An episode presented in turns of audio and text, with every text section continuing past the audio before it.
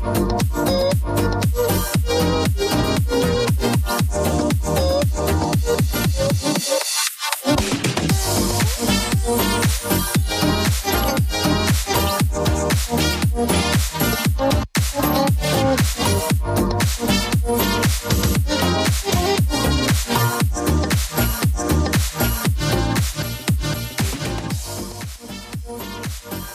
Hola y bienvenidos a una nueva edición de Florida 2.0. Eh, es un capítulo especial, estamos cubriendo un Premium Live Event, pero ahora de, del show, o sea, ya escuchamos los shows B de, de All Out y de eh, Clash at the Castle. Por fin llegamos al plato fuerte, por eso es el final de, esta, de este fin de semana, un lunes, porque sí. Eh, con eh, Worlds Collide, que es básicamente el funeral de NXT UK. Y vaya funeral porque no quedó ni las cenizas de la marca, eh, digamos, del Reino Unido. Pero ya iremos hablando qué nos pareció el show combate combate. Eh, diría que prácticamente segmentos no hubo mucho, pero ahí hablaremos de, lo que nos dieron ahí en ese aspecto. Pero me pareció en términos generales un, un buen show, debo decir. O sea, me dejó contento. Incluso un combate que no esperaba tanto, que me dieron un extra. Pero sí hay, hay un par de puntos bajos que hablar, pero creo que quedé contento en lo, en lo global. Y para acompañarme está acá mi, compañera de travesías en estas reseñas de NXT, Paulina Cárcamo. Paulina, ¿qué tal? Hola. Ya se divirtieron los niños, ya comentaron los niños, ahora nos toca ver a los adultos. Oye, que todo bueno NXT. Eso que tú estuviste en los dos, igual eres un niño. Te llegó aquí la adulta del grupo de Arroz de Lona. Eh, ¿Sabes lo que me pasó? Ay, que lo pasé increíble. Ay, fue tan bueno, siento que me dio todo lo que quería. Cuando, ¿Sabes que al final cuando pregunten quién es el mejor Booker y todos digan Tony Khan, no recuerdo que Triple H, para, porque está sus narices metidas, eh, yo voy a decir Shawn Michaels, lo voy a defender por siempre. Y después de este show, más todavía, porque no se equivoco, los combates tuvieron combatazos, o sea, creo que todos fueron combatazos, incluso con los que teníamos, bueno, hay uno que está ahí como horrible, pero es solo uno, o sea, no sé, encuentro que estuvo demasiado bueno y insisto, los ganadores, o sea, perdón, pero ah, mis campeones de por vida. Sí, a mí me pareció un buen show. Voy a hablar mis peros, que a veces creo que hubieron algunos recursos sobreutilizados, pero dentro de todo creo que quedé bastante contento. Sobre todo con el opener y el main event, que fueron tremendos. Eh, y ya iremos hablando de eso en este momento porque ahora hablaremos de NXT Worlds Collide que fue celebrado creo que lamentablemente en el Performance Center porque hubiera estado bueno que hubieran hecho en el, en el Reino Unido, tal vez como un poco con stand de líder en algún recinto un poco más pequeño y a lo mejor también lo llenaban o qué sé yo, o sea, es la fanaticada, ¿no? Y también era como el canto de cine de NXT que y a lo mejor también atraían gente ahí, ¿no? O hacían algo. Pero bueno, lamentablemente lo tuvimos en el Performance Center, pero eso no menguó la calidad del show, así que bueno, iremos hablando directamente de esto y partimos con el opener que era uno, tal vez el combate que era más atractivo para muchos, que era eh, Ricochet ante Carmelo Hayes por el título norteamericano de NXT. Y aquí debo decir que la entrada de Carmelo Hayes es genial. O sea, vemos que ya eh, primero entra el retador, en este caso, eh, Ricochet, y de pronto para la entrada de Em, del campeón Carmelo Hayes, vemos en las pantallas, porque hay LEDs por todo el, eh, el recinto, vemos diferentes camisetas, ¿no? Digamos que no sé si eran, camisetas de básquetbol o eran camisetas de béisbol, no, estoy muy seguro, mi, mi, cerebro no, no recuerda del todo detallado. Pero vemos estas camisetas con los nombres de todas las personas que ha derrotado Carmelo Hayes, ¿no? O sea, genial. O sea, hay uno que dice Vinci, otro que dice Waller, cosas así, ¿no? O sea, gente que ha derrotado Carmelo Hayes y de pronto al final una gigante que dice Ricochet. Y después ahí suena el tema de Carmelo y es genial. O sea, eh, el hombre sabe llevarse como campeón. Así que bueno, eh, entremos a lo que es el combate en sí. Carmelo Hayes contra Ricochet por el título norteamericano. Eh, ambos luchan por el dominio. Aquí puede que haya a la gente que no le guste mucho este combate tan atléticos puede que le, les moleste un poco ciertos compases de este combate porque tanto Carmelo como Ricochet son tipos muy similares. Entonces hay una constante demostración de quién es mejor en esa área. Entonces eh, es algo que está mucho más acentuado acá que en combates que ellos han tenido con otros oponentes. O sea, no es como, no ves tanto como contra, no sé, Vinci o contra, no sé, Happy Corbin. Eh, recordando, no sé, los últimos combates que han tenido ellos. Em, pero independiente de eso, a mí me gustó bastante, van a gran velocidad, tratan de ir al suelo, eh, no, se pueden dominar el uno al otro, como que cada uno eh, contraataca lo, lo, que tira el otro casi. Ricochet logra conectar una dropkick. Eh, el retador se distrae con Trick, pero aún así también ve venir al campeón y con ayuda de alguien del público. Esto fue gracioso porque alguien, alguien del público retiene en, en la barricada a, a Carmelo por detrás y, Ricochet conecta un chop. No sé si eso fue un, spot preparado, pero estuvo, estuvo divertido. Um, Hayes lleva a Ricochet a la esquina, aplica un chop, lo abofetea y además conecta un body slam. Super kick de Carmelo. Ricochet hace kick out en dos. De aquí ya empiezan los cantos de This is Awesome. Eh, hay un hermoso Springboard Crossline de Hayes, cuenta en dos. Ambos simultáneamente chocan en crossbody desde la segunda cuerda, es un gran spot. De hecho, con Paulina estamos riéndonos mucho que hay un spot que se repite mucho en NXT últimamente. Eh, que ambos luchadores eh, piensen hacer un crossbody y chocan. Pero acá fue como elevado a la enésima potencia y ahora fue eh, desde la segunda cuerda y ambos se lanzan y toman bastante distancia, entonces chocan y es bastante, bastante espectacular. Así que bueno, eh, causó una gran impresión en el público, también en mí, así que eh, fue, una, fue, un gran spot.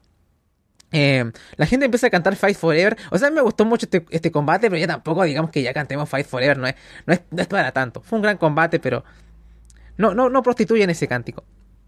En fin, Hayes y Ricochet eh, bloquean cada cosa que lance el otro de nuevo. Ricochet, eh, eh, perdón, Trick salva a Hayes moviendo su pierna bajo las cuerdas. Ah, estaba a punto de Ricochet de, alcanzar la victoria. El retador deja fuera de combate a Trick. Ricochet ejecuta un superplex desde la tercera cuerda. Hay gritos de holy shit. Hubieron varios superplexes de la tercera cuerda en este, en este show. Ya iremos hablando de eso. Ricochet rompe el equilibrio con un rodillazo luego de haber de ambos contendientes este, golpeándose duramente en el centro del ring. Eh, Carmelo conecta un Code Breaker, cuenta en dos. Crucifix de Ricochet, este es un Nearfall muy bueno porque, o sea, Carmelo hace kick out en 2.9, o sea, es como Dios, casi vi, vi el fin de, del reinado de Melo acá. Poison Rana de Ricochet, Trick intenta atacarlo con el título norteamericano, pero se deshace de Trick.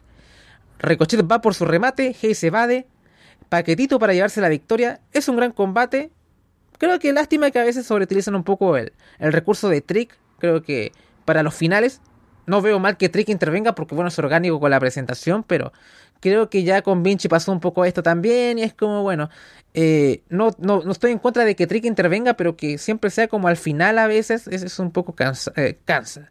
Pero me pareció un gran opener y una gran manera de empezar el show. Paulina. Combatazo, combatazo hasta el final. Eh, de ahí me explayar un poquito más, pero eh, hubo un minuto en que no sabía si estaba viendo en NXT 2.0 o AEW. Había tantos saltos y tanta, tanta acrobacia, Circus que claro, en un minuto quedé así como, eh, estoy viendo. Uh, de ahí se recuperaron y fue realmente un uff, pero no un uff como uff que termine, sino que un uff de, de llamita, llamita, llamita. Estuvo muy bueno. Así que estuvo muy arriba. Aparte, Ricochet siento que revivió en NXT 2.0, porque hasta el público estaba como muy contento de verlo. Y como incluso cuando se utiliza eh, que esta persona tome a Carmelo Hayes para que él, lo golpee, te demuestra lo, lo, lo, comprometido que estaba con Ricochet del público. Al público con Ricochet.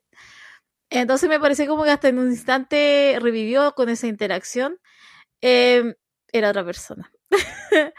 Em, igual en lo que en todo lo que duró el combate eh, no tuvimos respiro porque había patada, había asalto, hubo, hubo sangre, hubo sangre. entonces, claro, fueron muchas cosas que, te, que yo creí que iba a terminar en algo épico. Yo dije, va, aquí no, aquí no puede terminar esto en algo tan underwhelming como fue lo que pasó. Siento que faltó más, más épica creo que había sido tan consistente en ritmo, en cómo se estaban golpeando, en cómo iban y cómo quería, cómo quería poner en la, en la camiseta el nombre de Ricochet, que como ya lo había hecho en la entrada, quería como ya dejar esto totalmente remarcado que Ricochet pasó a ser uno más de la colección. Yo igual hubiera preferido que Ricochet hubiera ganado. Sé que era totalmente utópico lo que estaba soñando porque, pucha, Hayes es como favorito de ahí. Pero yo hubiera, no sé, creo que si hubiera ganado Ricochet no hubiera estado tampoco tan disgustado porque como ustedes saben yo estoy un poco aburrida ya de Hayes. Eh, pero, y tampoco veo quién puede ganarle, aunque creo que hay un poco ahí de, de alguien que se puede asomar. Pero creo que fue un gran combate. Creo que a lo mejor fue una oportunidad perdida para que hubiera estado Ricochet ganando. No sé, un golpe a la cátedra ahí. Y nada más que decir que bueno venir y, creo que es la recomendación, aparte del main event, para que si pueden, pueden echarle ahí un vistazo y que puedan ver ese Hayes versus Ricochet, que estuvo bueno, estuvo bastante bueno. Sí, gran combate. Simplemente a mí el, el final, eh, para mí no, me gustó del todo, pero me pareció un, gran, un gran combate. Así que es, como dijiste, uno de los recomendados y, y creo que, que, cumplió totalmente las expectativas, por lo menos los que teníamos hype de ver este Carmelo contra Ricochet. Veremos qué le depara el campeón A eh, del show A. Así que eh, hay pocos retadores, sé que se siente como el momento de que ya vaya subiendo con Trick. Por favor, que no vaya Hit Row Triple H, ya me quitaste Giovanni Vinci, lo volviste genérico. Maldito. Pero con Carmelo yo creo que lo van a tratar bien si es que está con Tech sobre todo. O sea, creo que ya hemos dicho mucho esto de que se ayudan bastante en la, en la presentación el uno al otro, así que espero que, que suban juntos. Así que estoy, estoy esperanzado que cuando suba vaya a hacer un, un, buen trabajo, porque en verdad en SmackDown necesitan un poco de gente por ahí, ¿no? Bueno, continuemos con, con lo siguiente en el, en el show. Y ya, eh, no se nos recuerda, esto se publicó en Twitter, Paulina Cárcamo, ¿no? Pero hubo, algo pasó, algo pasó en el lugar más sórdido y maléfico de todo el Sports Entertainment. El, el parking lot, el estacionamiento de NXT. Que ya secuestros ha visto demasiado. Y ahora hubo un ataque. Un ataque vimos eh, un ataque sobre Roderick Strong, ¿no? Lo vemos ensangrentado. Afortunadamente, ahí sí funciona bien la salud eh, en Estados Unidos, porque, o no sé qué tanto, pero eh, por lo menos con, con WWE sí, porque llegó la ambulancia rápido, se lo estaban llevando ahí con el cuello ortopédico, ahí en camilla. Y vemos a, a Diamond Mine también muy preocupado, Julius Creed, a pesar de que las relaciones no están muy buenas, pero obviamente no es que agrade ver a tu mentor ahí destrozado. pero vemos a Vinel acompañando a Roderick Strong a la ambulancia y quedamos ahí un poco la interrogante de quién eh, pudo haber atacado a Roderick. Bueno, después se asoma un candidato fuerte, pero todavía no lo podemos confirmar hasta que no veamos tal vez el episodio de esta semana o, en el, o al que se revele totalmente qué es lo que pasó acá. Pero ya iremos hablando de eso. Paulina, ¿quieres agregar algún comentario? El estado en el que quedó Roderick Strong. Porque sí, hemos visto su vuestro. Hemos visto también que Roxane fue atacada. Pero Vieron el estado en que estaba Roderick Estaba ensangrentado, estaba con la ropa rota. Y aparte a mí me sacó porque yo tenía una idea en la cabeza de que Roderick Strong, eh, inocentemente creí que Roderick Strong era el malo en esta historia. Y creí que iba a sabotear a Creed Brothers, pero me equivoqué. Gruesamente me equivoqué, pero yo solo quiero, quiero enfatizar eso. En el estado en que estaba Roderick Strong, ensangrentado, ropa rota, totalmente inconsciente. Así que ah, alguien muy malo hizo esto. Bien, ya iremos hablando de las teorías cuando hablemos de, curiosamente, el combate que se viene ahora. Eh, primer combate acá de unificación de la velada. Títulos en pareja de NXT y NXT UK. Fatal 4-Way Tag Team Elimination Match. Pretty Deadly versus Gallus versus Josh Briggs y Brooks Jensen versus Creed Brothers. Comienza el brawl incluso antes de que suene la campana. Eh, o sea, esto, la, tónica de esta revelación siempre ha sido el caos y los brawls. Eh, que incluso está emociona a nuestro campeón Brown Breaker que está como un cavernícola viendo la televisión en los shows semanales. Lamentablemente no tuvimos eso acá. Pero bueno, sigue como el caos que ha sido la tónica en estos últimos capítulos de NXT también se hace presente acá. En el Premium Live Event, eh, el combate lo inician ahora sí Julius Creed y Josh Briggs. Briggs logra controlar a Julius, combinación de, Atomic Drop y Big Boot de Briggs y Jensen. Eh, Kid Wilson se da el tac y busca la cobertura sin éxito. Vemos a Brutus dominando a Wolfgang. Jensen se da el tac para seguir atacando al miembro de Galus. Pero Lash Legend interviene. Recordemos que ahora Lash Legend, eh, una gran worker, ¿no? Una tremenda ahí, 100-100, 5 stars match cada vez. Eh, está ahora con Pretty Deadly. Eh, de hecho, me gusta un poco esa asociación, es muy, muy extraña, pero, pero funciona. lo que hace que Fallon Henley reaccione y empiece de nuevo a reinar el caos en Ringside con las chicas ahí.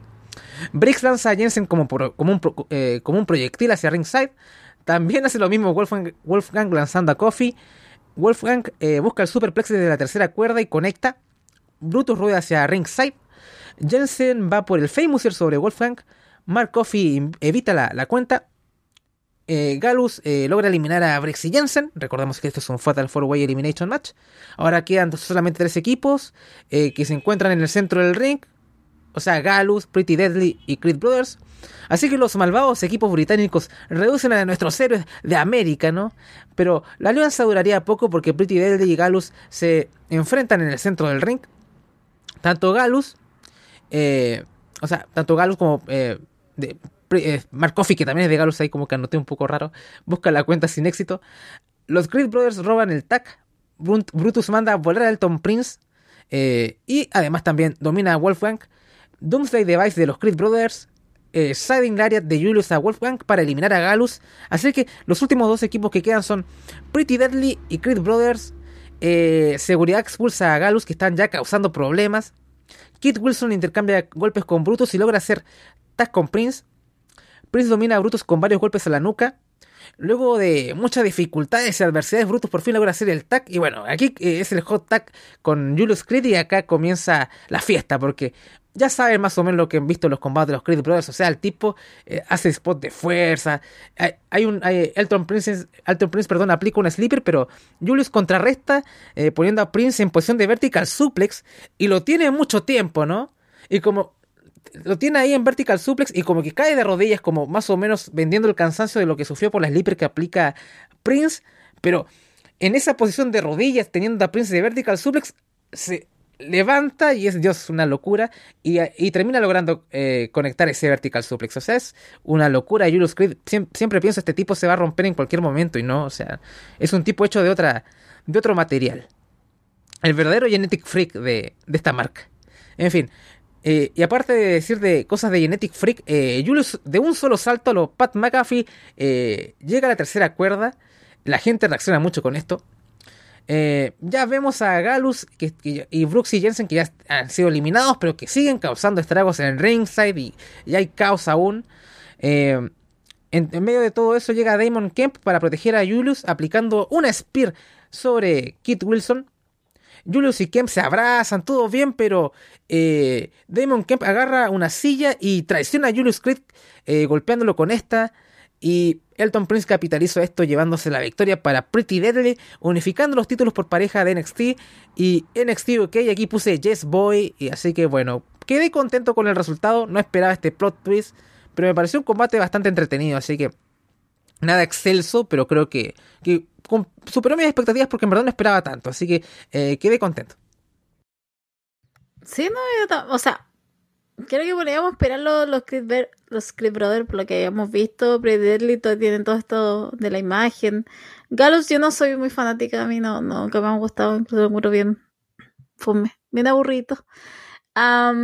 y Jensen y Briggs, Briggs es el que brilla en ese grupo. Entonces, teniendo esas combinaciones y cómo se vio todo, fue bastante. Estaba bendecida. Yo ayer estaba totalmente bendecida un domingo en la tarde viendo esta, estas ocho personas eh, matándose.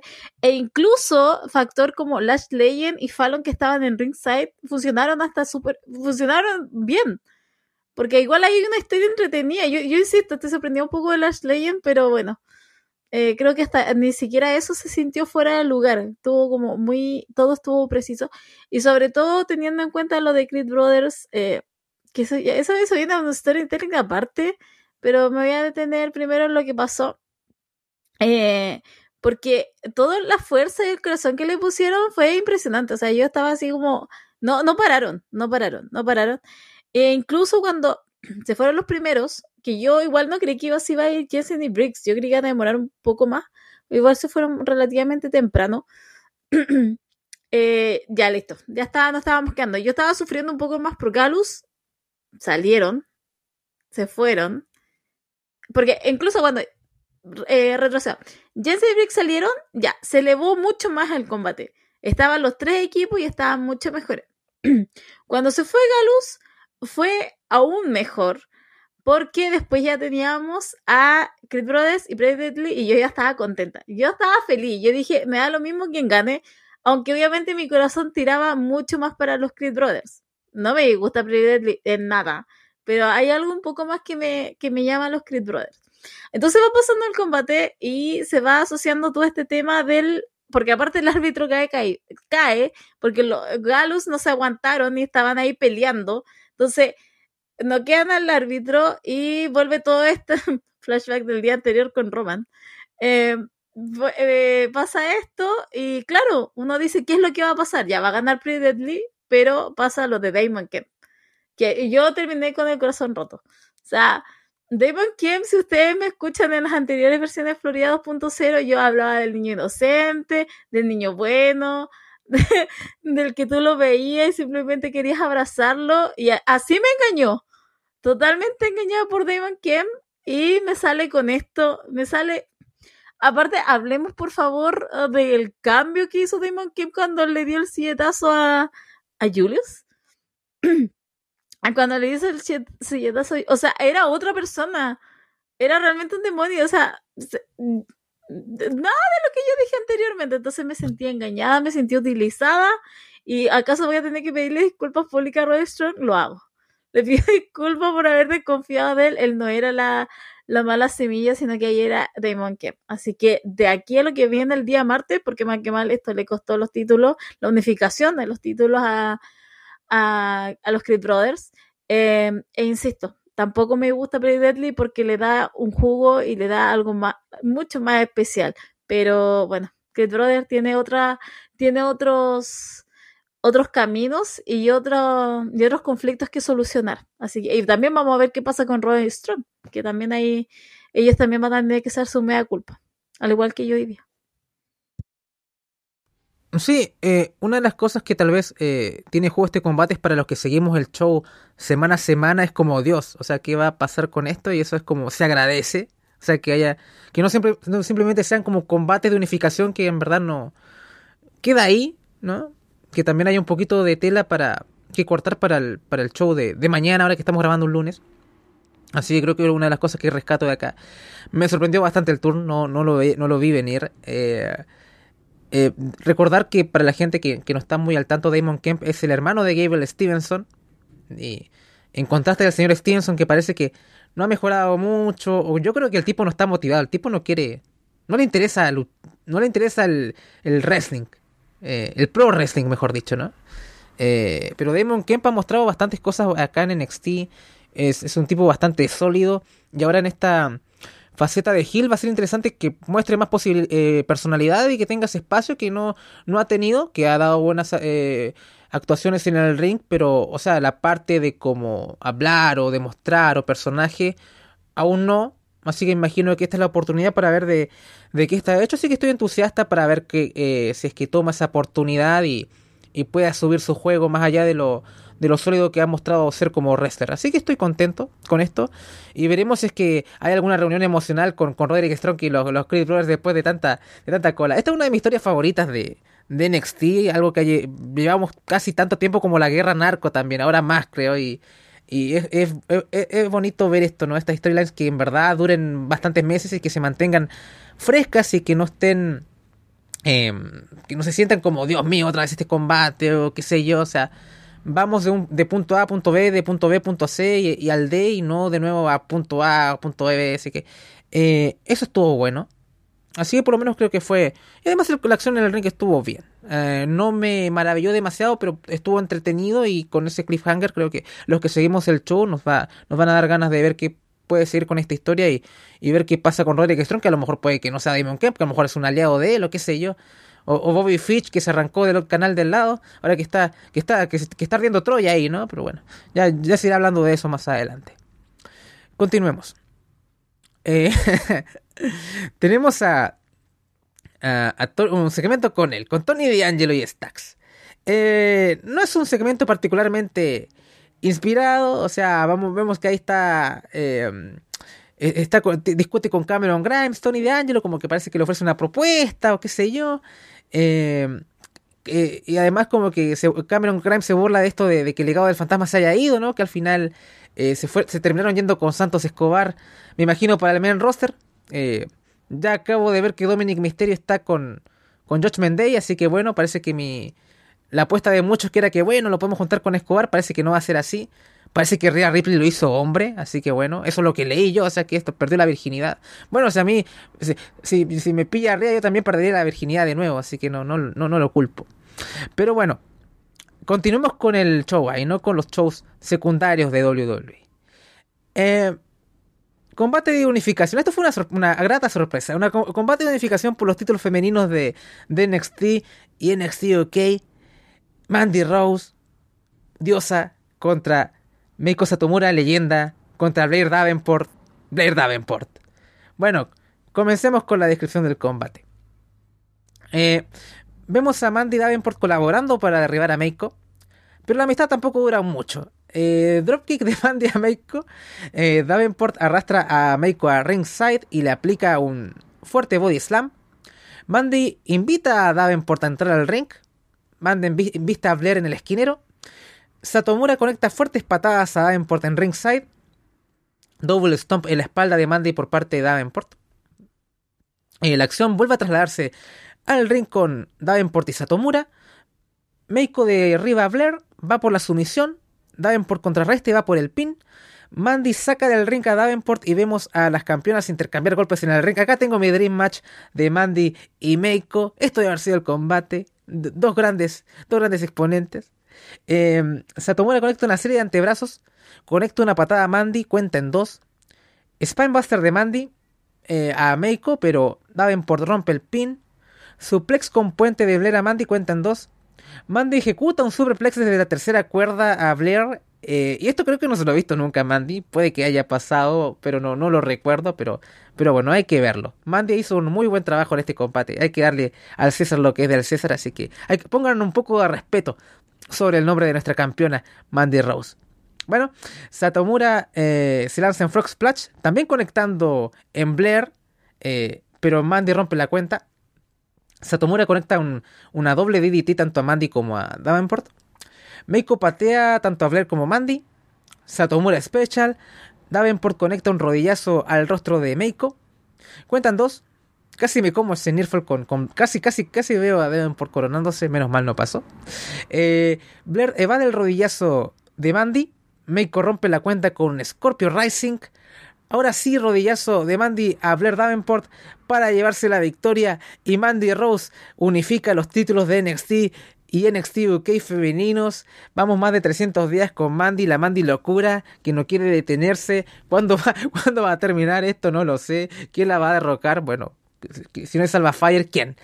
Pero me pareció un, combate que superó bastante mis expectativas y, en verdad me entretuve mucho viéndolo y Meiko también. O sea, las tres estuvieron bastante bien en todo caso, sí. Pero a mí Mandy me sorprendió demasiado porque siempre la ponemos sobre a Mandy. O sea, es, hace el trabajo, ¿no? O sea, nada espectacular, pero hace el trabajo. Y acá dio un extra también. Así que quedé feliz, quedé feliz con Mandy, mi campeona. Se sintió, se sintió ganada, se sintió merecido incluso cuando ves el combate. Así que bien por ti, Mandy. Eh, ¿Por dónde empiezo, Dios mío santo? Mandy Rose. lejos estamos de ese de esos primeros capítulos de NXT 2.0 en donde lo único que hacía, porque no defendía los títulos, no defendía el título, estaba solamente sentada en la piscina. estaba ahí al frente de la piscina sentada en, un bikini diminuto, diminuto. Eh, lejos estamos de esos días, ya ni se aparece por la piscina.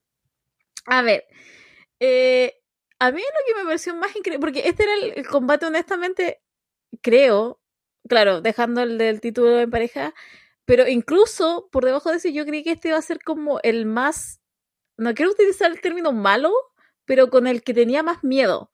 Porque, no sé, había algo, sobre todo tenía miedo, perdón por dudar de ti, Mandy Rose, pero tenía miedo porque Meiko y Davan por, eh, son Ah, son buenas, ¿qué puedo decir? Son excelentes. Meiko, sobre todo, Meiko. Le estoy dando más crédito de lo que merece. Pero eh, tenía miedo por parte de Rose, pero ajá, me dejó con la boca totalmente cerrada. O sea, increíble cómo fue todo ese, eh, todo lo que fue las combinaciones, los tiempos y sobre todo cómo se conectaron los golpes, estuvieron del día, o sea, estuvieron ahí preciso. Eh, y lo siento, pero la ganadora me pone lo que es la sonrisa de oreja a oreja. Porque igual hubo un, unos Near Falls con Davenport. nunca le puedo decir a Davenport, Davenport. Eh, Davenport. Que me ah, ya lo que sea la. Eh, eh, hubo, hubo un Near Falls, como digo, en que realmente yo creí que iba a ganar. O sea, no sé qué hubiera pasado en ese instante, capaz que no hacía esto, pero hubo un, eh, hubo un minuto en que realmente creí que no iba ni para México ni que iba para, para mm, Mandy. Eh, me equivoqué. Y qué puedo decir, Mandy Rose eh, unificó los títulos y de aquí yo ya estaba contenta porque sabía que si Mandy ganaba, o sea, tenía que ganar Brown Breaker, pero igual lo tenía que ver, pero igual estaba la duda. Pero, y esto me da mucha alegría, pero también pienso en lo que hubiera sido, imagínate, Gigi con Jaycee teniendo los títulos en pareja main roster. O sea, hubieran llegado a las tres. Oh, Dios mío. Hubiera... ¿Qué Dios mío? ¿Quién te conoce? O sea, hubiera sido así como con todos los títulos, con todo, con todo el oro. Entonces, ah, nada, eso va a quedar simplemente, a lo mejor se puede hacer en un tiempo más. Igual ahora está mucho mejor Gigi por lo que vimos. Eh, pero eh, nada, ¿qué más puedo decir? O sea, lejos estamos de los tiempos en que, insisto, en que Mandy estaba en la piscina levantando el título y decir que ella era la cosa más codicia. O sea, no, ahora ya lo está, lo está, está en el ring y más encima están poniendo el respeto en el nombre que merece Mandy Rose. Yo igual insisto que el que le va a quitar el título el Alpha, Alba Fire, pero creo eh, que Mandy Rose va a retener el año estamos en los, 300, en los 350, no, 330, 340 días. O sea, quedan dos meses nada más y Mandy Ross va a superar el año. Entonces, yo creo que se espera eso, va a pasar un una semana y va a terminar, o sea, va a finalizar su reinado. Yo creo que viene Alba Fire. Creo que es la que es la que veo más segura y más eh, sobre todo en cómo se van haciendo las promos y cómo se va mostrando. Así que ahí la, ahí, ahí creo que hay, el recambio, pero todavía tenemos Mandy un ratito más. Sí, yo también creo que Mandy, o sea, se anunció ya que Halloween Havoc va a ser un premium live event de NXT. Curiosamente fue el evento en que Mandy Rose derrotó a Raquel González, ahora Raquel Rodríguez y, se coronó como campeona. Pareciera que ese fuese em, la fecha de expiración, que se cerrara el ciclo lo que comenzó en Halloween, Halloween Havoc termina en Halloween Havoc, quizás. Eh, además, es como un escenario como adecuado para Alba Fire ganarlo, ¿no? Como con el fuego y todo y con el ambiente medio de Halloween. ¿ah? Lo mismo estaba pensando, exactamente lo mismo. Es como el escenario ideal igual para Alba Fire. Sí, entonces podría, podría estar interesante. ¿Y por qué no? ¿Por qué no tenemos un main event, femenino de NXT? Basta de Braun Breaker con sus rivalidades como desabridas con... O sea, yo quiero mucho a mi campeona, pero, o sea, y, es un grande, pero las rivalidades que le han dado, creo, quitando Cameron Grimes, eh, poco, ¿no? Pero bueno, y eso que la de Cameron Grimes le hubieran dado un poco más de tiempo hubiera sido genial, pero bueno. Em, quedamos ahí. Por eso Carmelo G está como el campeón A, porque incluso siento que tampoco es que él haya tenido grandes rivalidades, el cómo se lleva es como se siente, se siente más grande el norteamericano. Pero bueno, ¿sí?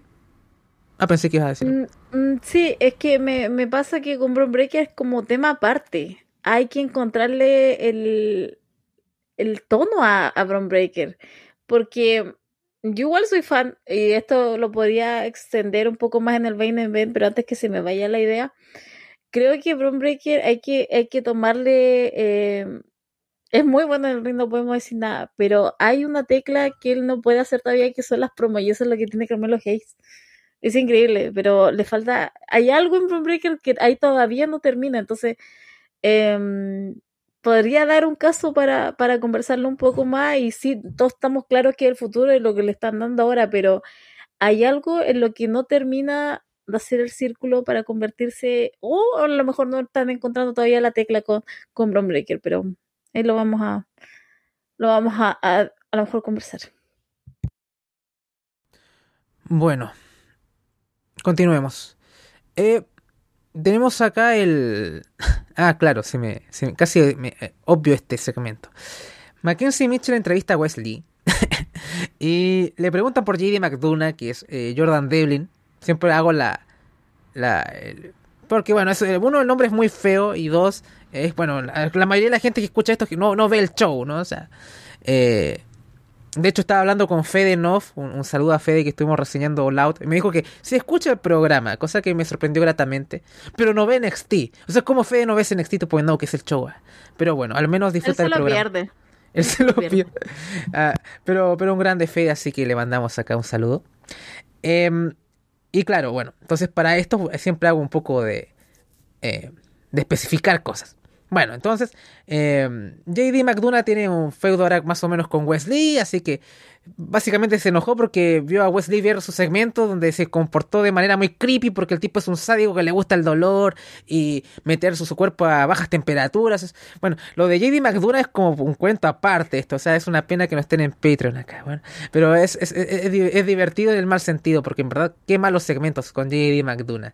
Pero bueno, yendo al segmento de que nos convoca.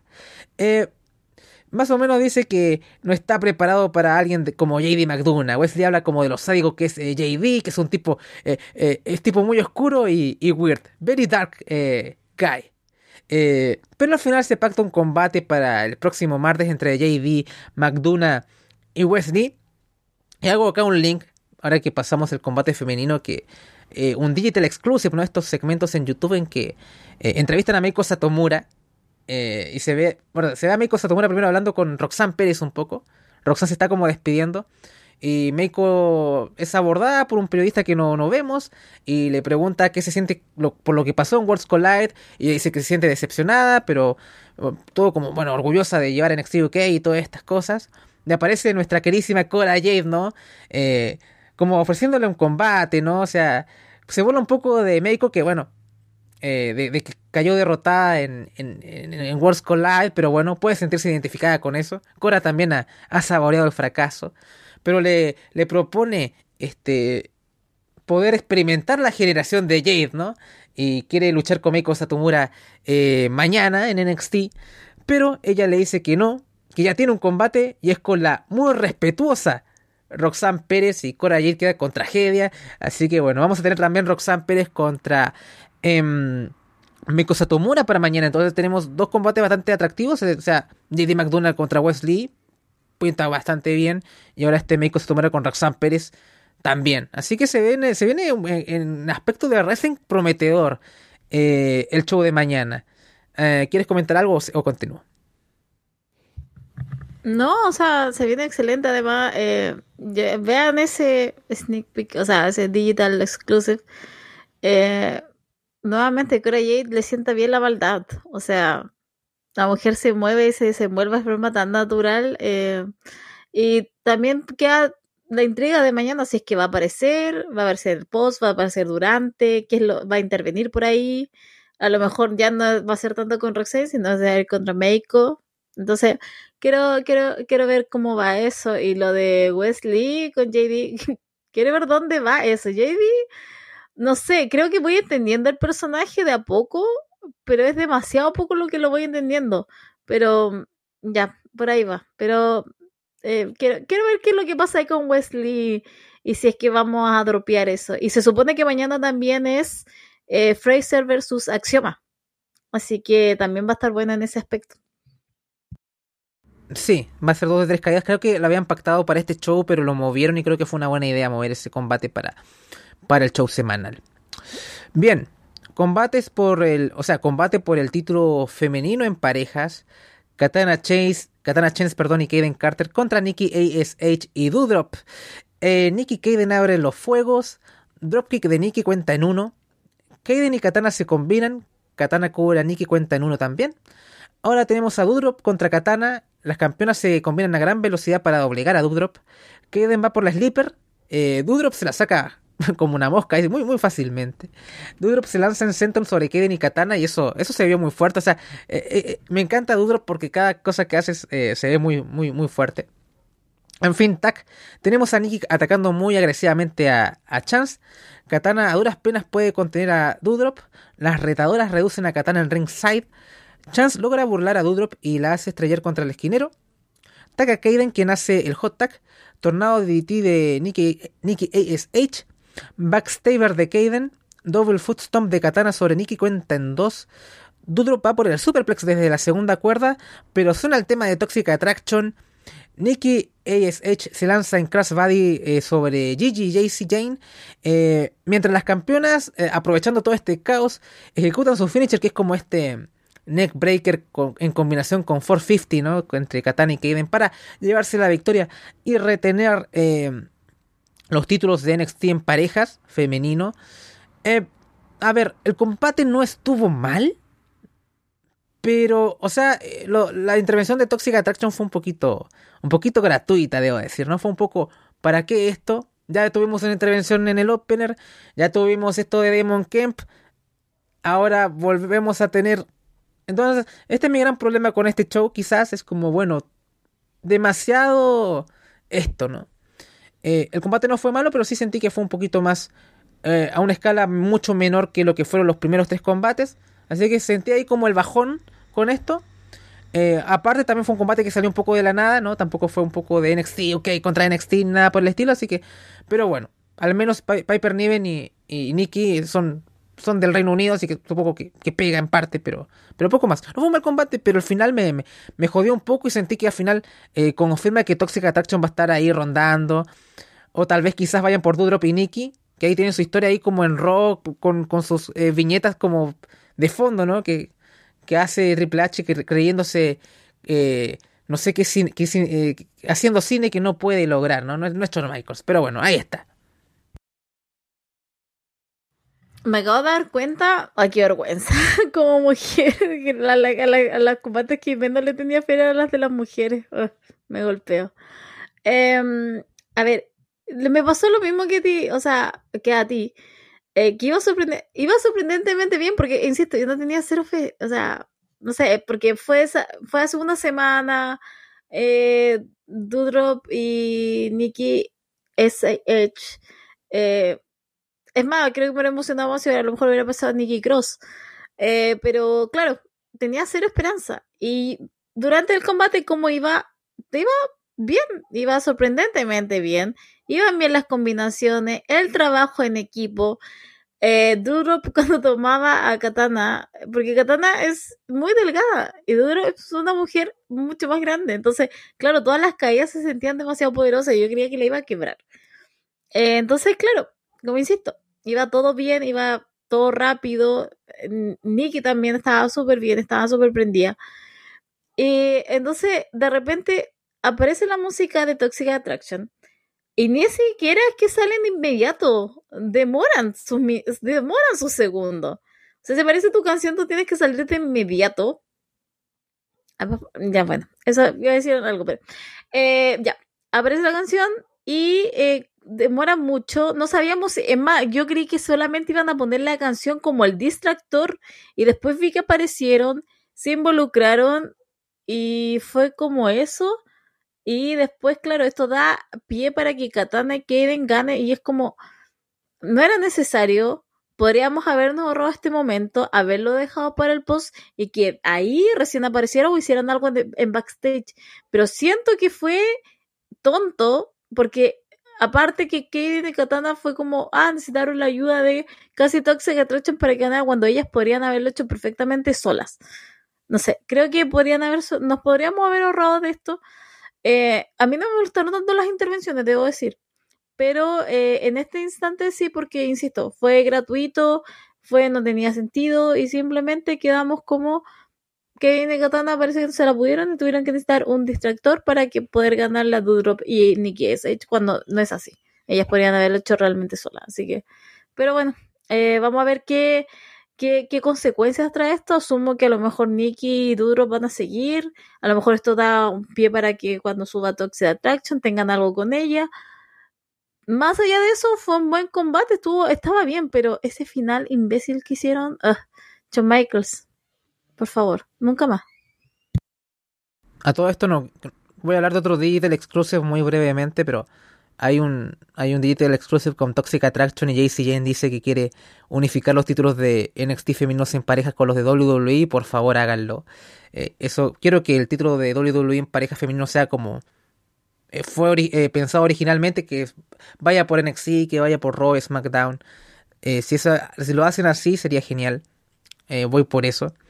Así que, incluso, mm, ojalá lo unificaran Katana y Kaden, ¿no? Creo que ellos la merecen. Pero si quieren hacer el pucha Toxic Attraction y hacerles ganar esto para hacer esto, bueno, creo que es un poco bueno, es una píldora un poco em, difícil de tragar, pero que va a valer la pena a largo plazo si es que lo quieren hacer de todas formas, ¿no? Pero veremos. ¿Querías decir algo, Paulina?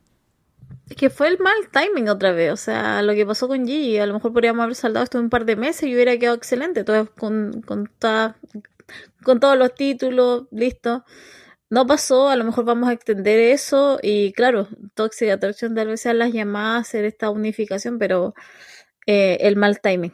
Hubiera sido todo tan diferente si es que no hubiera pasado lo pero bueno, aquí estamos.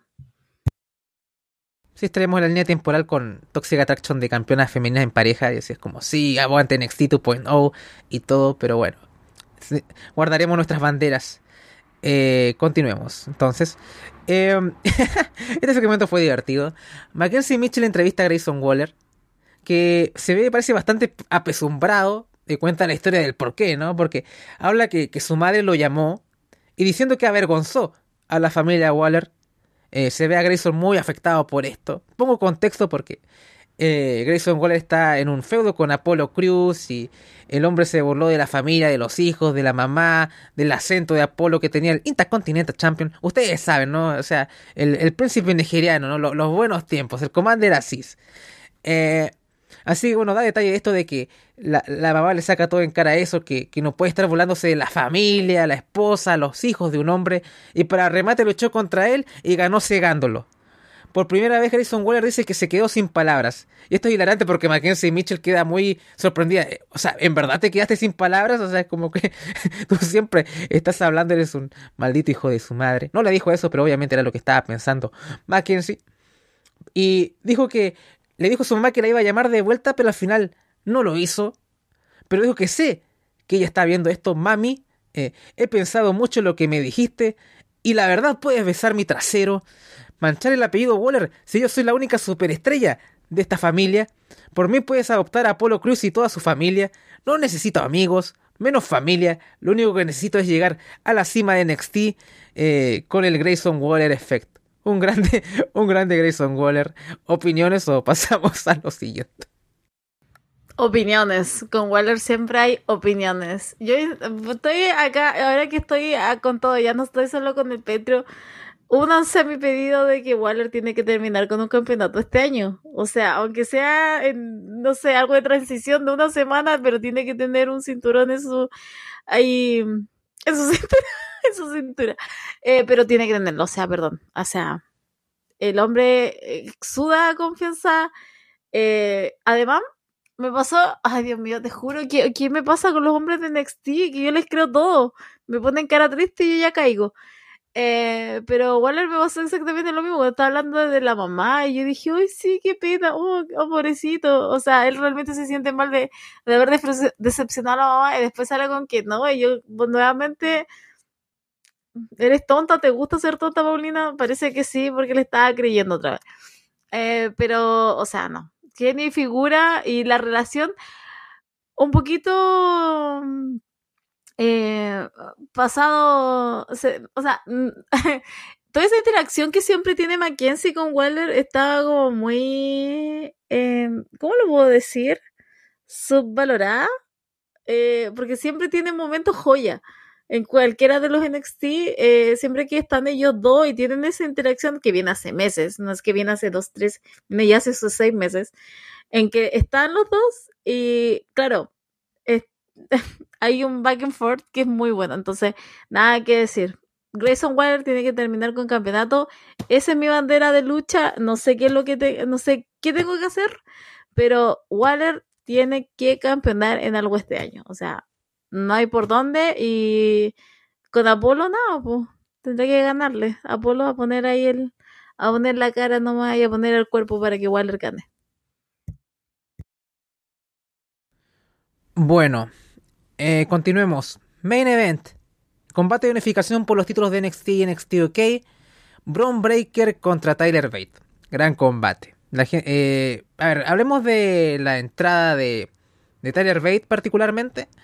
Que, se, que él entra después de Braun Breaker. Lástima que, que nuestro campeón no destruyó el logo de NXT UK una oportunidad tremendamente perdida. Tanto que destruyó el logo del Black and Gold y logos de pay-per-views pasados de NXT. Pudo haber destruido el logo de NXT UK y no lo hiciste. Qué terrible hombre eres, Fron. Pero bueno, había que darle emocionalidad y la diosa NXT UK, así que vemos que antes de entrar al ring vemos este a, a Tyler Bate viendo como imágenes de, de, de su carrera en NXT UK haciendo este combate, dándole un poco de, de emocionalidad supongo. Acá eh, es el hombre que comenzó en NXT UK y es el hombre que lo termina, así que es un, cierre de ciclo acá. Es un gran combate, así que voy a entrar de inmediato a la, a la descripción. La gente hace cántico para, los dos. Breaker domina en el suelo a Bate con un headlock. Backslide de Tyler Bate cuenta en dos. Tyler concentra su ataque en la muñeca de Breaker para después ir al brazo. Breaker mantiene por mucho tiempo a Tyler Bate en posición de vertical suplex hasta que logra conectarlo. Después hace un standing moonsault, cuenta en dos, este tipo es muy atlético. Dropkick de Taylor Bate que saca a Breaker fuera del ring. Bate hace un gran salto en crossbody hacia ringside que conecta sobre el campeón de NXT USA.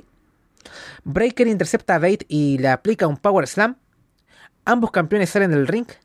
Breaker tiene bajo control a Bate y lo devuelve al cuadrilátero. Braun sube la segunda cuerda, pero Bate lo frena y aplica un chop. Breaker resiste Standing Shoot Start cuenta en dos. Breaker va por el Vertical Suplex, pero Bate va por el paquetito, cuenta en dos.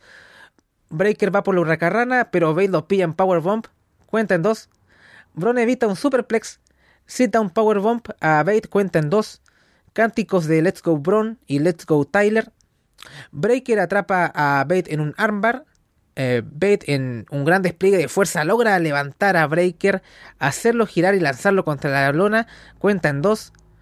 Rebound Lariat de Tyler Bate. Cuenta en dos de nuevo. Cánticos de This Awesome. Tyler Drive 97. Cuenta en dos. Uf, aquí fue un, un, buen Nearfall. Bron logra levantar a, a Bate para aplicar el Military, eh, military Press Power Slamp. Pero Bate logra hacer el Rope Break.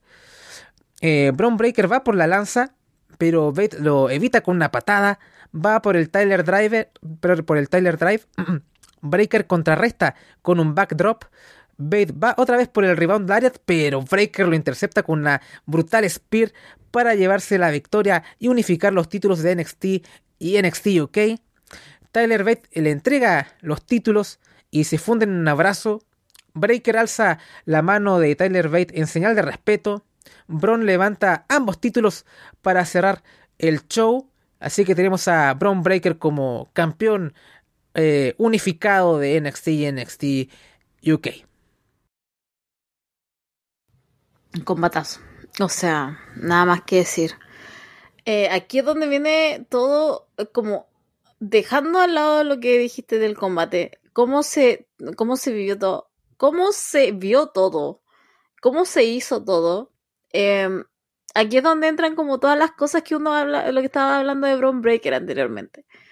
Eh, Bron Breaker tiene algo que es, que es increíble porque hay un minuto en que los dominan. Y esto ha pasado con varios de sus contrincantes anteriormente, con Dolph Ziggler, con JD, que hay un momento en que él lo dominan. Pero Bron Breaker realmente pasa en un segundo, en una milésima de segundo, y cambia todo, absolutamente todo y se va a mil. Y ahí no hay por dónde. Y ahí tú dices, ahí hay campeón. Eh, aquí hay material de campeón. ¿Cuándo me lo pone al frente de Roman Reigns? Por favor. Cuando, cuando lo hacen campeón mundial a, a Breaker. Pero eh, creo que da. A ver, a ver, ¿cómo lo puedo explicar? Y no sé si lo puedo explicar, pero me pasa que hay combate en donde Braun Breaker realmente la podría ganar en ¿cuánto? ¿Dos movimientos? Y listo. Y creo que creo que si hubiera pasado así, ni me quejaría. Eh, creo que hubiera sido más impactante que si hubiera roto el logo de NXT UK. Eh, también pone a pensar en lo que, cómo han propuesto a Bron Breaker. O sea, no va ni un año y ya el hombre ha dominado absolutamente todo. En menos de un año fue dos veces campeón de NXT. De NXT. Entonces, eh, me parece increíble, pero insisto, ahí hay una tecla que todavía no me termina de ser, o sea, hay, hay algo que no me termina de cerrar con Bron Breaker, que es como en, el, en nivel de promo, y tiene como un tono, siempre he dicho que Bron Breaker tiene un tono, pero mm, ahora viene la pregunta, ¿quién, viene por Bron Breaker? ¿Quién va a venir por estos dos campeonatos? Ahí con la, ahora que está unificado. Pero en temas de combate, creo que estuvo bastante bien me hubiera gustado algo más corto, insisto. No me hubiera quejado con Bron Breaker simplemente destruyendo en dos segundos a, Tyler, Bate. Sé que Tyler Bate tiene su historia, sé que es demasiado bueno, lo sabemos, pero en este contexto como que es Tyler Bate nomás. Así que eh, eso. Nada, yo estoy contenta, estoy feliz con Bron Breaker campeón, pero no sé, me gustaría verlo más... Es bruto, es bruto, entonces me gustaría verlo ganar más rápido y más fuerte. No sé cómo explicarlo de otra manera. Voy a buscar las palabras adecuadas, pero voy a armar mi hipótesis acerca de cómo creo que Bron Breaker deberían llevarlo más a futuro, porque si lo siguen llevando como un luchador cualquiera, si se puede decir, eh, vamos a tener problemas siempre con Bron Breaker porque tiene sus puntos flacos que hay que, hay que, hay que hacerlos parecer fuertes. O sea, ¿crees que sea Goldberg básicamente? O sea, como Spirit para la casa. Eh, es que mm. creo que, ¿sabes que me falta ver un poco más de Goldberg? Pero bueno, el hombre es fanático de Goldberg, pero tiene eso, porque tiene esa tecla, o sea, no la piensa, actúa, y eso puede ser un gran beneficio porque tiene un gran físico, Bron Breaker, o sea, hay que ver ese spear que le hizo a, a Tyler Bate para ganar el, el día de ayer. Que aparte que todos se quejan porque dicen, eh, con el spear, es su finisher, por favor Mejor que termine con esa que le hagan el kick out, no sé, cuatro veces. Eh, pero sí, me parece que hay algo de ahí por, por ese estilo. Pero me faltaría ver más de Goldberg, pero creo que, creo que por ahí, porque, insisto, tengo que encontrar mejor las palabras, lo sé, pero ya voy a hablar mi, mi hipótesis y mi, mi, tesis sobre Bron Breaker. Pero creo que podríamos armar algo por ahí. Sí, o sea, no sé, yo estoy. No sé si. Sí podría tener defensas más dominantes, obviamente no contra Tyler Bate. pero. Em, a ver, tengo problemas con los feudos, básicamente. O sea, creo que el tipo ya se ve bastante dominante, es una puta bestia y, lo muestra bien. O sea, no. Sí puedo ver alguna defensa que pueda matar a un tipo en, en, segundos. No estaría malo verlo de tanto en tanto, pero. Pero creo que. Que no sé no tengo tantas quejas que con Breaker en el ring, la verdad, las cosas. Me, llena bastante el paladar. Cosa que pasó con este combate también. Creo que fue, incluso diría que fue el mejor combate de Braun Breaker y eso que nos ha dado buenos combates el hombre. Pero debe ser mi favorito de los que he visto de él. Este con Tyler Bate. Así que recomendadísimo para que lo vean. No sé, bueno, no sé por qué la gente se queja por la Spear si ya incluso ha cerrado varias defensas con la Spear. O sea, o es el Military Press Power Slam o, el Gorilla Press Power Slam, como lo quieran llamar, o es la Spear.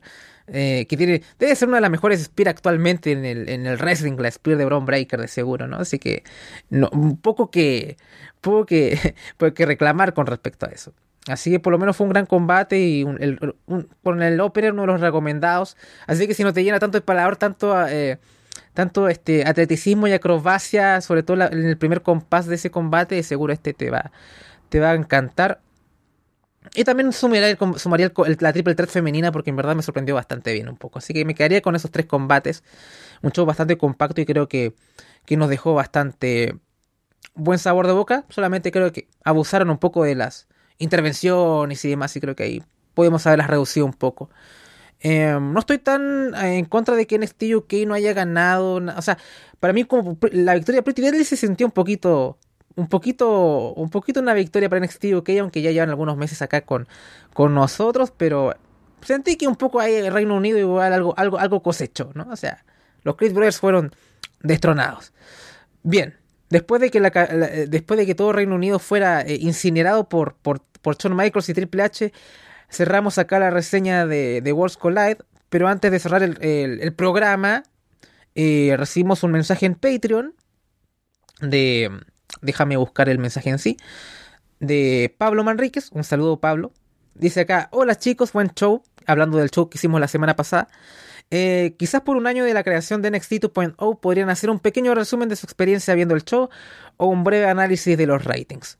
Muchas gracias y un abrazo fuerte para ambos. Bueno, el abrazo te queda devuelto, Pablo, así que muchas gracias por escucharnos todas las semanas y vamos a abordar esto acá. Todavía no llevamos afortunadamente tanto tiempo de, programa, llevamos una horita, así que podemos cerrarlo acá en, menos de 10 minutos de seguro. Bueno, eh, a ver, a diferencia de, Paulina, yo no es que he, estado viendo todo el año de NXT 2.0.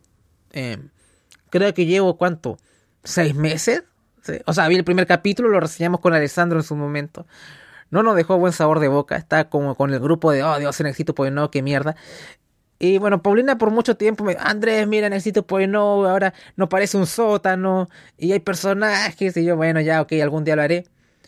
Y ese día llegó, no sé por qué, por qué no sé por qué me puse a NXT pues no, pero bueno, lo vi. Eh, tanta, tanta presión acá femenina. Y lo hice.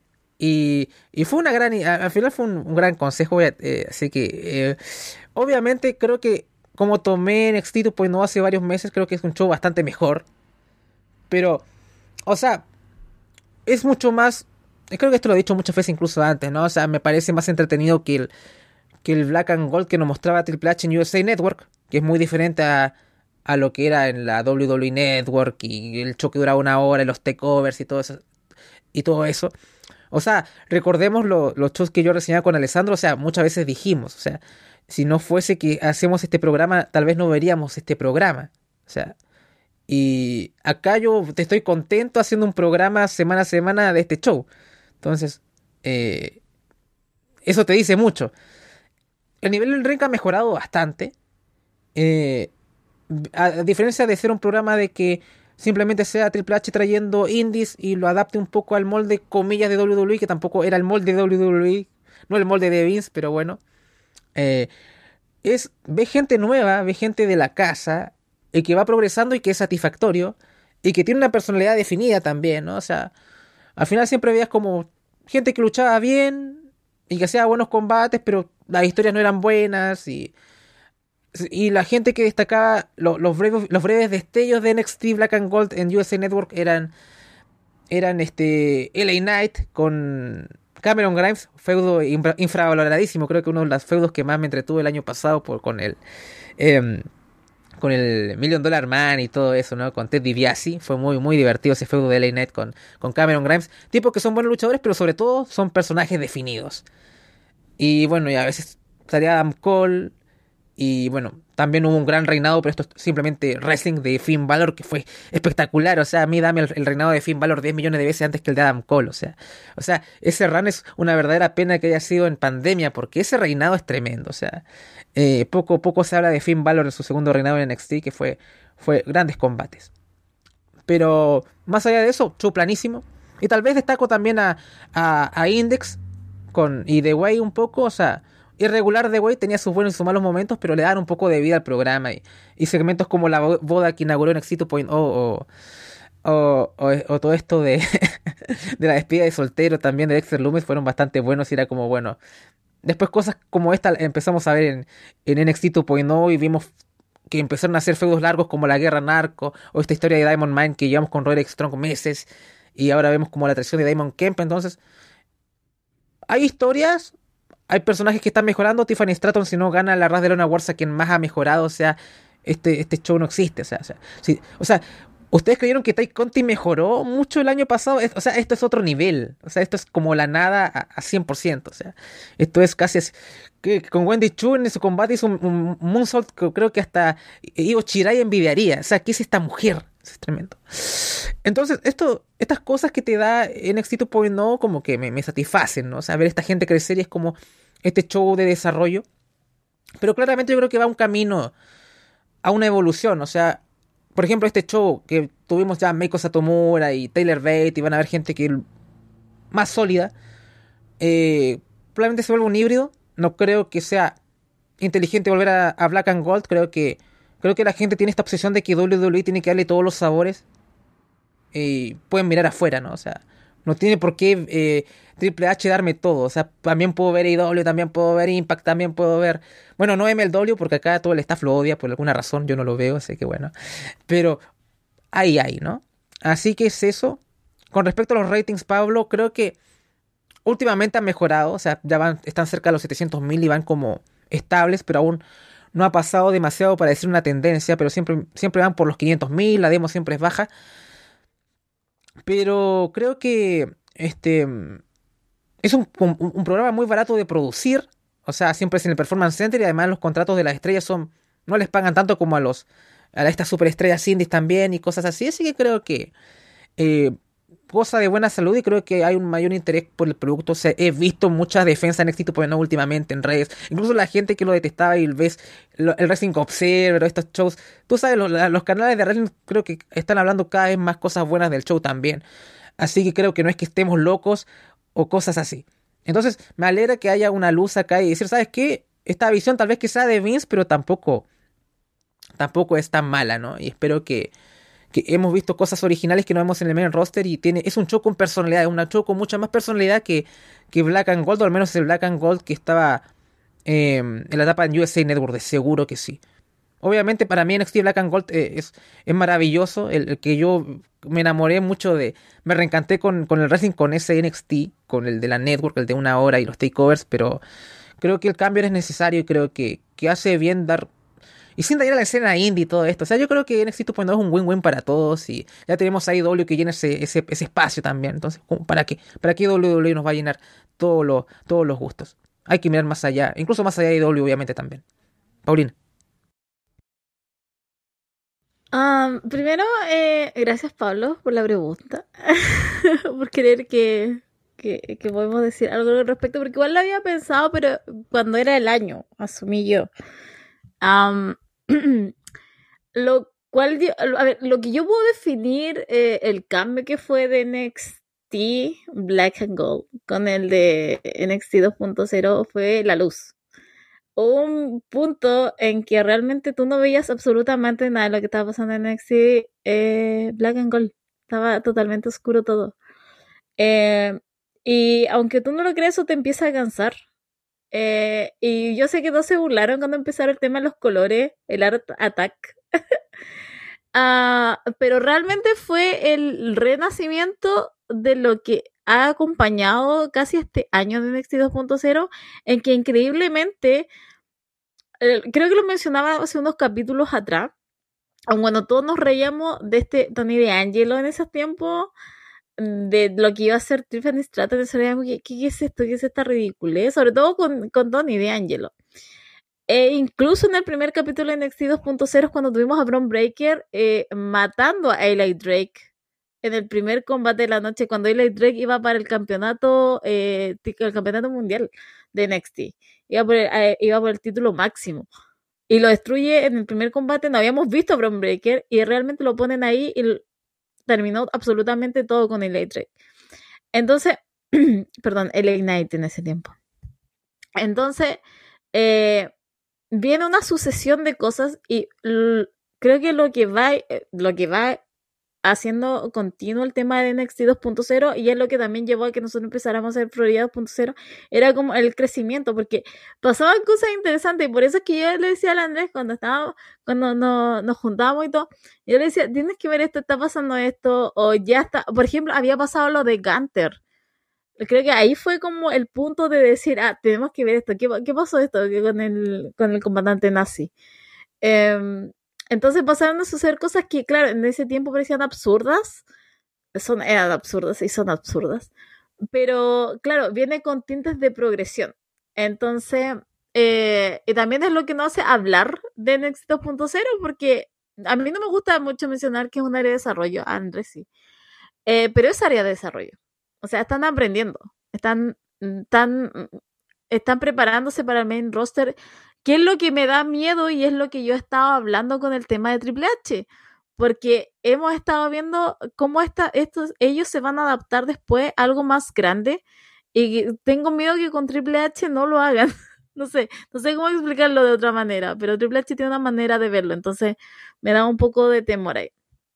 Confío en lo de Shawn Michaels y también lo que vengo diciendo, o sea, toda esa progresión que se va haciendo, que otras personas y que otros canales especialistas en wrestling hablen bien de NXT 2.0, también eso se refleja en los ratings, que es de a poco, lo sé, es muy poco, pero hubo un tiempo en que NXT 2.0 estaba marcando, estaba más cerca de bajar los 300.000 que lo que estaba ahora más cerca de subir a los 700.000 y que en algunas instancias lo ha superado. Entonces, eh, hablo de eso, hablo de la progresión que se ha hecho, de que hace que tiene personajes, que es lo que necesitamos. O sea, es mucho más entretenido ver a un Tony D'Angelo, incluso ahora está pasando con la Super Diva. Em, que podamos debatir, que podamos decir si nos gusta o no nos gusta, em, y vayamos estableciendo. Eh, imagínense, tenemos a Stephen Stratton, tenemos a los Creed Brothers, tenemos a, dije Tony Angelo, Braun Breaker, Cora, Cora Jade, o sea, igual, igual venía ella de las indies, pero la han marcado y la han, la han podido modelar a lo que es W. Y también con Andrés comparto, o sea, si quieren ver indie, hay indie, o sea, hay lugares para verlo. Y no sé, yo por lo menos estoy muy agradecida de ese cambio que se hizo, de la progresión que ha tenido y por mí que siga creciendo y que le siga yendo mucho mejor en los ratings. Pero, insisto, creo que ahí hay una progresión y creo que si alguien quiere ver como en qué se puede equivocar o qué no se puede hacer, creo que NXT 2.0 funciona súper bien. Aparte, lo siento, pero creo que en el wrestling, sobre todo en ring, ha estado mucho mejor de lo que ha estado, de lo que había comenzado. O sea, de repente hay combatazos. Y eso está pasando al menos con un combate en un martes. Así que vamos a ver qué es lo que sigue pasando en el próximo año, en un par de meses. Quizá todo se da vuelta y viene el fracaso de NXT 2.0 porque alguien metió la nariz, pero ahí lo vamos a ir viendo a medida que pase, a pasar días, los meses y los años. Bueno, conclusión Booker of the Year, Shawn Michaels. Eh, y con esto. y con esto eh, cerramos eh, esta edición de Florida 2.0. Em, agradecer a la gente que nos está escuchando acá en abierto. Una invitación a que vean el, el Prime Live Event, por lo menos los combates que más o menos les recomendamos, porque creo que no es una pérdida de tiempo y y al final es el futuro, ¿no? O sea, tú ves a esto Grayson Ward, Carmelo, Carmelo Hayes, Brown Breaker, que lo vas a ver más, más, más temprano que tarde. Solo Sikoa ya subió al main roster y va a ser un, protagonista ahora con todo de, Bloodline y, Roman Reigns. Así que eh, les digo, para los que no conocen, Solo Sikoa es un, performer bastante sólido. Así que quiero ver ahora cómo, cómo se va a relacionar acá en el, en el main roster para jugar acá con, con los perros grandes. Em, así que por lo menos es un, es un buen momento para ser fan de NXT 2.0 y creo que también es un buen momento para ser fan de WWE porque creo que al menos em, hay cosas por las que entusiasmarse y eso es por lo menos positivo con respecto al hombre de la nariz pronunciada. Em, así que es eso. Eh, les agradezco también no solamente a la gente que nos escucha en abierto, sino que también a la gente que nos sigue mes a mes en Patreon porque son vitales para la continuidad y la, vigencia del proyecto. Así que simplemente eso me despido. ¿Palabras para el cierre, Paulina? ¿O, cerramos acá? Eh, gracias por escucharnos. Gracias a la gente de Patreon también que nos escucha, que nos pregunta ahora. pregunten más cosas, po. Pregunten a, quién odio. A quién odio. A quién damos más. A quién damos menos. Em, eh, nada, muchas gracias. Ahora también a los que nos están escuchando en abierto. Pregunten también ahí. Eh, y, ay, se me olvidó algo que iba a decir. Y emocionense por las cosas que pasan en los libre. Emocionense, ¿no? Si siempre van a ocurrir cosas afuera, adentro. No se la tomen tan a la personal. Eso simplemente, ¿ya? Disfruten. Y ríanse. Por ejemplo, yo ahora me río lo que está pasando en AEW. Simplemente estoy viendo y sonriendo. Ojalá sea todo verdad. Ojalá aparezca algo el miércoles. Pero es eso. Ojalá alguien aparezca muerto por ahí. No lo sé. Eh, pero eso. Así que eso emocionense, pero háganlo en serio, pero no se lo tomen en serio. Hay cosas más, más importantes en el mundo que estarse peleando porque un multimillonario a lo mejor no maneja bien a la gente que trabaja con él. Eso. Bueno, de parte de Paulina Cárcamo y Andrés Bamonde, nos despedimos. y esperamos verlos pronto en Patreon.